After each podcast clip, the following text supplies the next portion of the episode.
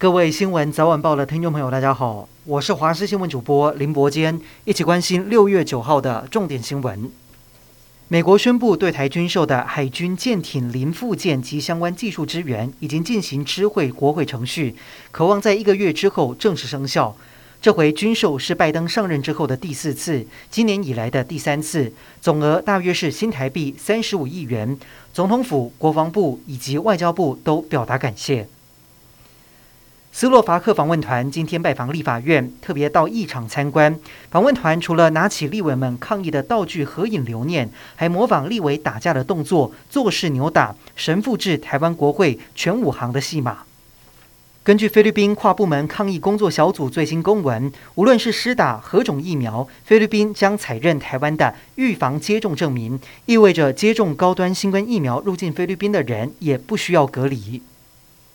今天国内新增七万两千九百二十一例的本土确诊，五百七十五例的中重症，以及两百一十一例死亡。不止死亡个案再创新高，其中包括国内第二例青少年死亡，另外也在新增一位五岁男童重症，是国内第二起 MIS-C 个案。目前国内致死率突破陈时中设下的万分之十。台大公卫专家发文警告，比较世界各国的死亡率倍增速度，台湾位居第二，预估死亡数平均十三天就会翻倍。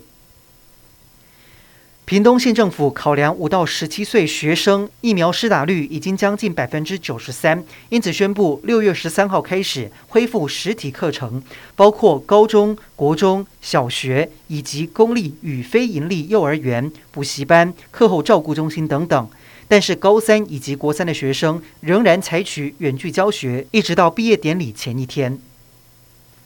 百万 YouTuber 小玉透过换脸影像，把艺人鸡排妹、立委高嘉瑜、议员黄杰等多位知名人士，一共一百一十九名被害人的影像合成到不雅影片上，贩卖牟利一千三百万元。受害人之一的高雄市议员黄杰前往新北地院替自己发声，强调绝对不会和解，表示希望未来进行修法能够更加全面，才能够真正保护受害者的权益。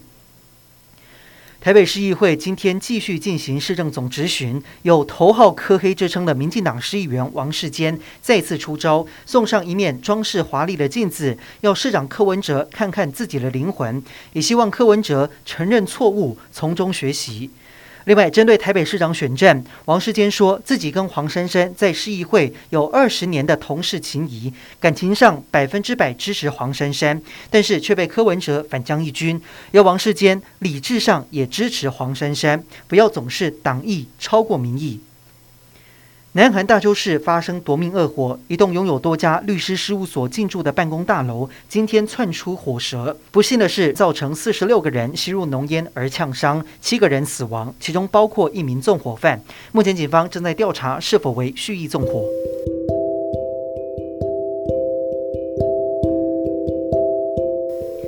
以上就是这一节的新闻内容，感谢您的收听，我们再会。